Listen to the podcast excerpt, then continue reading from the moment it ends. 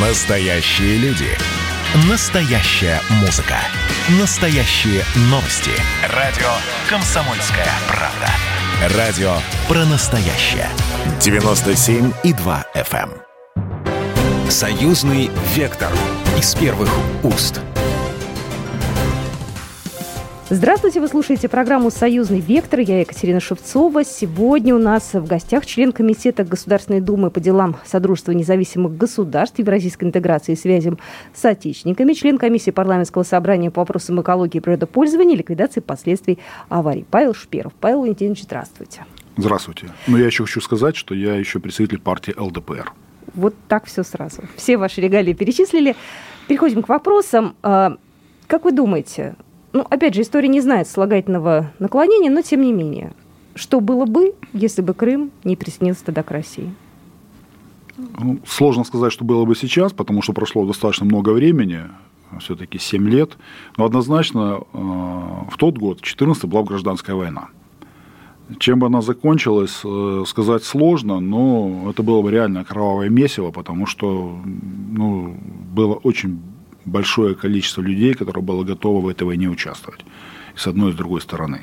И только благодаря решению президента Путина о ну, признании Крыма фактически и э, вводе войск изначально, то есть этот вопрос был решен мирно. То есть, в общем-то, вот это решение спасло десятки тысяч, может, сотни тысяч жизней.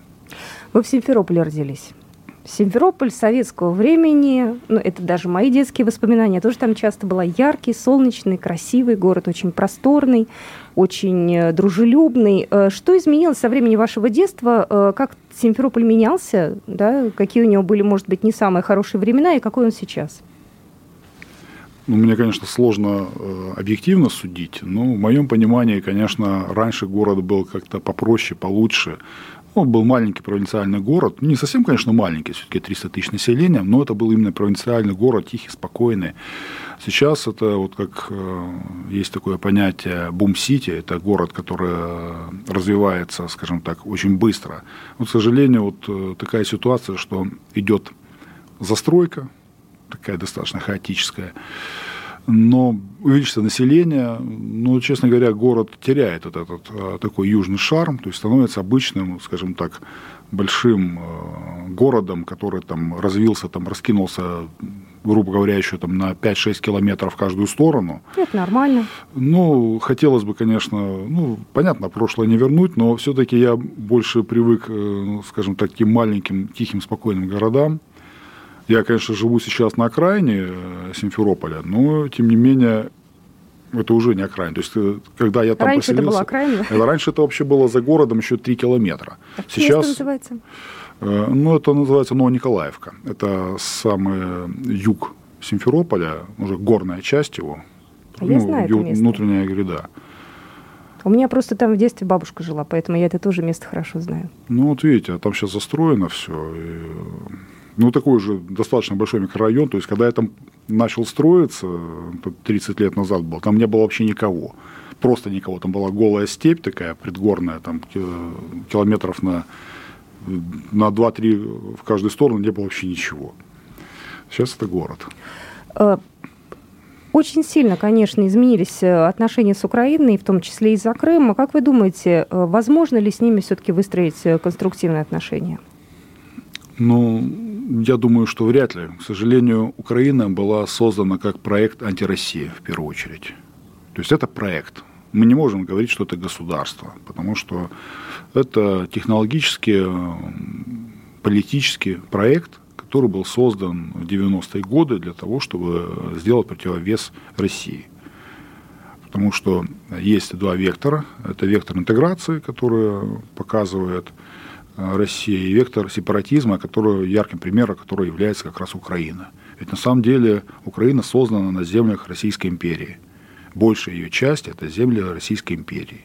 Соответственно, э, любая попытка создать государство там, она приводит к тому, что ну, приходится э, терпеть эти столкновения между этими двумя векторами. И какой из них победит, вот это вопрос очень такой важный. Вот сейчас, в данный момент, все-таки победил вектор именно интеграции. Это как раз крымский вопрос. Как будет дальше, будет видно, но я думаю, что все-таки в итоге большая часть Украины будет интегрирована в состав России, потому что другого быть не может. Слишком разная там страна внутри, то есть там ну, настолько разная, что это как разные континенты, грубо говоря. Что бы там ни говорили про там, единство, соборность и все остальное, это не так. Есть четкое понимание пророссийское и антироссийское. Ну, Беларусь, э, Беларусь абсолютно пророссийская, Беларусь наш союзник, у нас союзное государство, но тем не менее вопрос Крыма еще не решен. Как вы думаете, почему? Ну, здесь достаточно понятно. Он не решен в том числе, кстати, на территории Российской Федерации. Мы же понимаем, что у нас э, не все в Крыму работает из того, что есть э, на остальной территории, как у нас говорят, на материковой территории. Ну, есть же очень, скажем так, большие проблемы с теми же самыми банками. Мы сейчас о бытовой связью. стране говорим. И вот здесь то же самое, но, понимаете, если мы сами не можем признать, если мы сами не можем признать полностью Крым, вот с точки зрения экономической, угу. что мы можем хотеть э, тех же самых белорусских властей? Они прекрасно они выдерживают ту позицию, которую они считают нужным, потому что они хотят рисковать.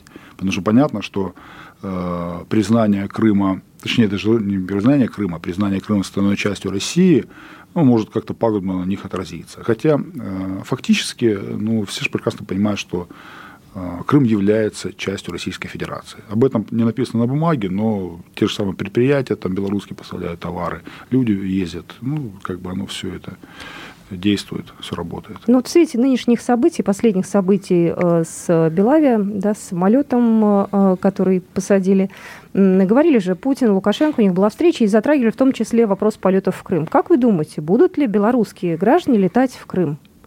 Если да, то кто их будет туда перевозить? Какая авиакомпания? Но вот Белавия изъявляет желание, насколько я понимаю.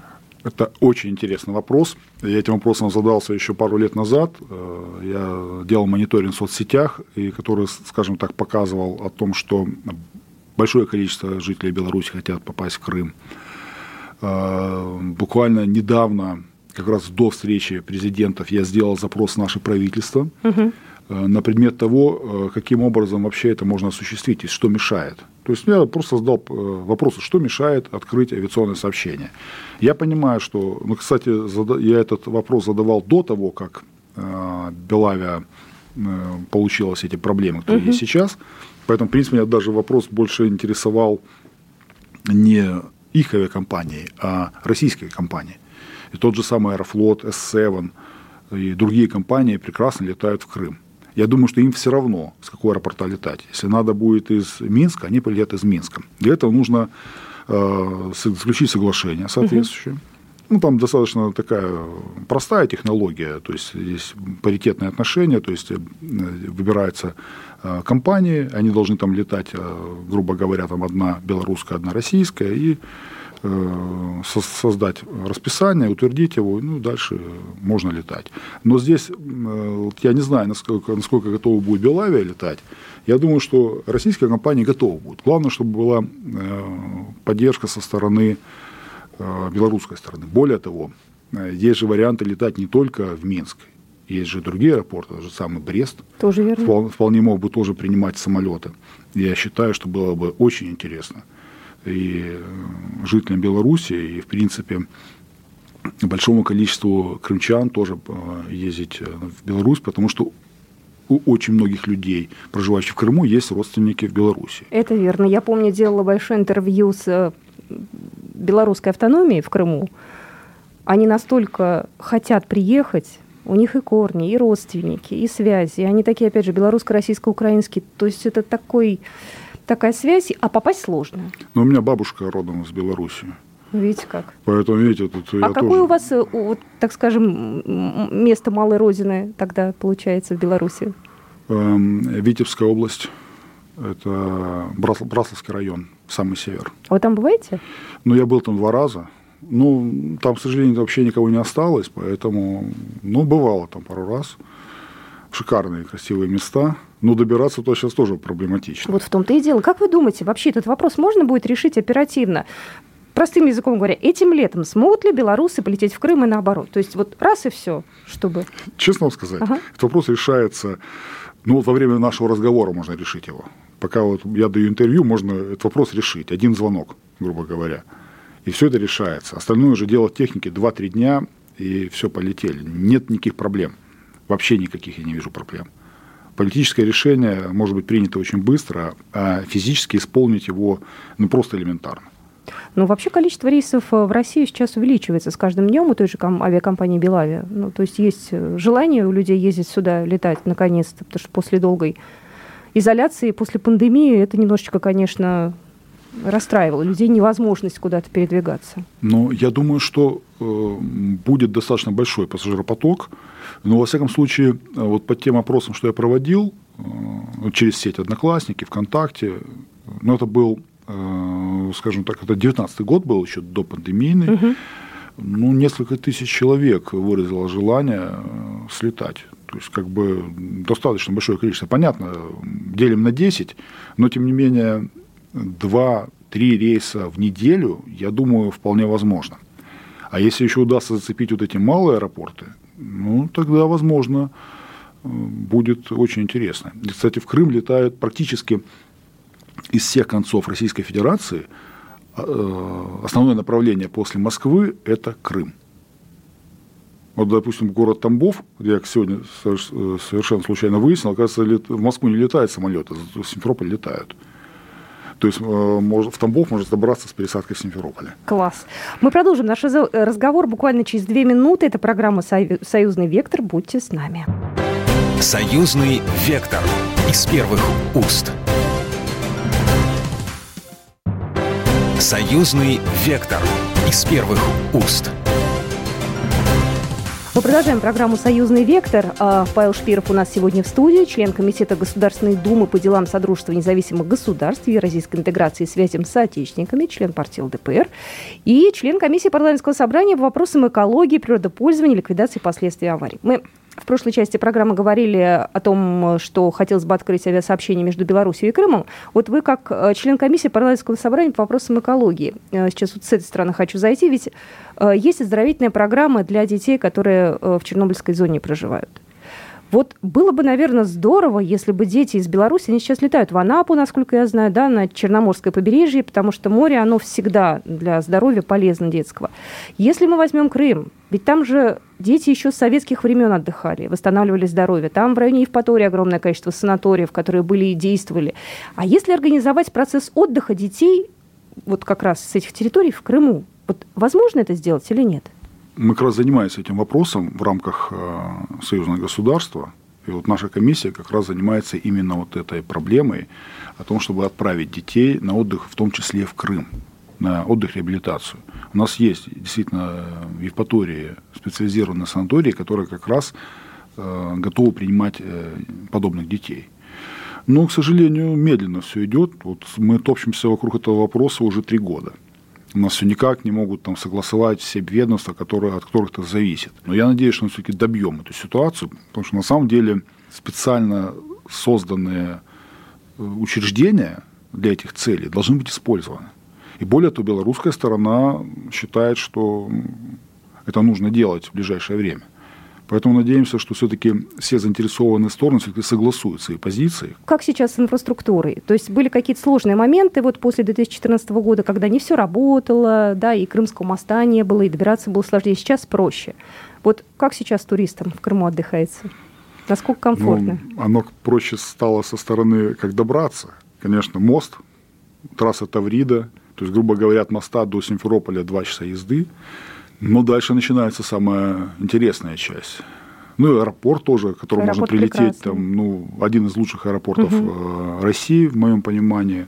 Долететь можно с любого конца России, причем вот реально с таких мест, откуда больше ничего не летает, собственно говоря, больше никуда, кроме как в Крым.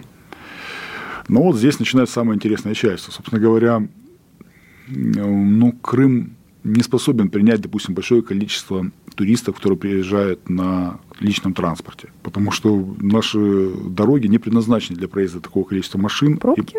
И... Пробки. Пробки. Пробки. Допустим, трасса на Евпаторию – это практически всегда сплошная пробка. Южный берег – это тоже сплошная пробка. То есть пробка, допустим, от Ялты начинается километров за 20.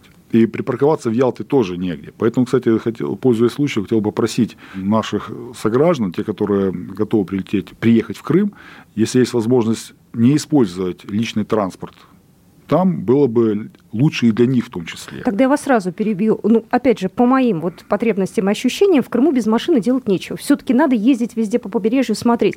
Возможно ли взять на прокат, арендовать, как-то еще, не знаю, каршеринг возможно, тот же? Возможно, все, поэтому надо искать все способы, которые возможны. Потому что, честно говоря, очень многие из тех, кто приезжает в Крым, потом уезжают недовольны именно из-за того, что на собственной машине вы реально можете просто никуда не доехать.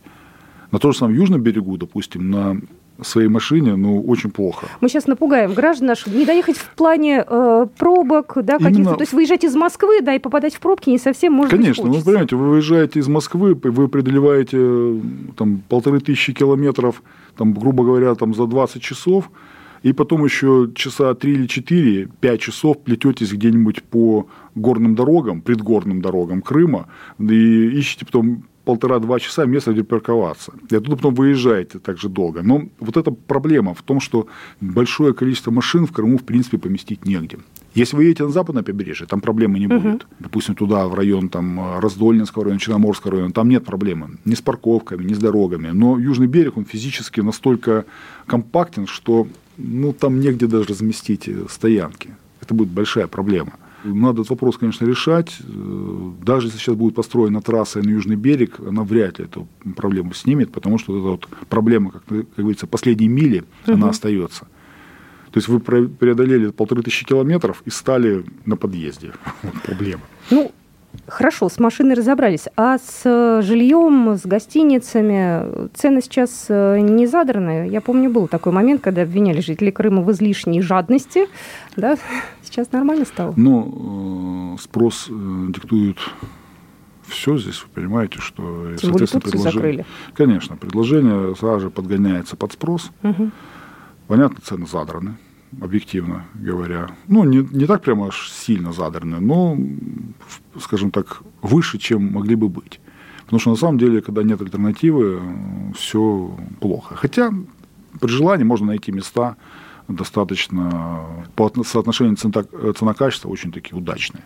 Надо искать. Единственная, опять же, проблема. У нас же Крым заблокирован на букинге и на других ресурсах и тому подобных, американских, европейских таких общераспространенных. Поэтому не всегда, скажем так, можно э, ну, в каких-то скажем так, адекватных Привычных источниках найти сайтов, да, да. Э, информацию, которая нужна. Поэтому приходится, скажем так, искать другими способами. Но выбор есть. Выбор большой, и надо просто, ну, скажем так, его ну, нормально использовать, то есть э, все способы поиска информации. Сейчас э, я такой смоделирую ситуацию. К вам обращается ваш знакомый, который никогда не был в Крыму, у него есть три дня. Вот он приезжает только на три дня. Прилетает в Симферополь, куда вы его повезете? Что вы ему покажете за такой небольшой э, отрезок времени? Ну, обычно, конечно, стандартный маршрут, который мы куда бы то везем, это Севастополь. Там есть что посмотреть и с исторической точки зрения, и ну, сам по себе город красивый. Южный берег, ну, Судак, обычно тоже как бы очень такие красивые места. Если есть возможность, можно съездить ту же самую Евпаторию, старый город. Вообще у нас Крым очень богат на достопримечательности. Э, есть, допустим, такие города, как Керчь, которые, в принципе, как бы не считаются слишком курортными. Ну, допустим, шикарнейший старинный город, один из старейших городов мира, э, с богатейшей историей. То есть, в принципе, где-нибудь, э, скажем так, в Северной Африке или в Западной Европе – это была бы туристическая Мекка. Туда бы люди специально бы ездили, там, летали бы, да и это же не только та же самая Керчь, та же самая Евпатория, именно даже посмотреть достопримечательности. Но, к сожалению, у нас-то Крым считается именно таким приморским курортом. И поэтому все считают, что нужно просто приехать на пляж и там где-нибудь откиснуть там в Черноморской воде. Хотя люди, которые уже побывали, допустим, на других морях, понятно, для них уже, может быть, это не так интересно. И нам нужно развивать именно э, внутренний туризм с точки зрения познавательного туризма, вот, э, ну, чтобы, скажем так, оставались какие-то эмоции, кроме э, того, Лежание что вы где-то полеж... да. полежали на пляже, посидели в баре, съели мороженое, сфотографировались с обезьянкой. Как бы, ну, здесь нужно тоже развивать, но для этого нужно должна быть какая-то государственная программа. Для начала нужно сделать Министерство туризма. А Давайте что нужно для этого вот деньги, идеи, может быть, молодежь подключать. Вот у меня дочь учится как раз э, в ВУЗе в спортивном, в университете физкультуры, да, на направлении рекреационный оздоровительный туризм. И вот они выходят, молодые специалисты, и они говорят, ой, туризм это не очень понятно, не очень интересно, не очень перспективно. Вот, может, молодежь привлекать, может, от них какие-то идеи брать, может, что-то сделать так, чтобы они там 20-летние что-нибудь там придумали эдакое. Ну, знаете, с, э, вот я так сталкиваюсь, молодежь, кстати, современная, она гораздо с точки зрения туризма более продвинутая, чем это среднее поколение. У нас uh-huh. проблема среднее поколение. Это люди, которые, ну, там, 40-50, грубо говоря, они достаточно ленивые, им хочется вот реально полежать на пляже, там все включено, там трехразовое питание, вот это, вот это что их интересно. То есть они не полезут по горам, там где-то э, смотреть достопримечательности. Я часто, кстати, сталкиваюсь э, с молодежью в каких-то командировках. Прилетаешь в какой-то город, причем далеко там не самый э, туристический. Ты видишь, там они ходят там с картами, там э, смотрят какие-то достопримечательности, еще что-то им это интересно. И, кстати, я думаю, что все-таки в Крыму вот эта молодежь, она рано или поздно все-таки продвинет именно туристическую привлекательность. Ну, нужно просто время. У нас есть что посмотреть. У нас реально в каждом районе Крыма есть что посмотреть. Причем исторические места, там, э, там какие-то районы биологического разнообразия, там кого-нибудь, там все что угодно. То есть начиная от степей севера до южной точки, от э, Севастополя до Керчи, везде есть что посмотреть, что показать.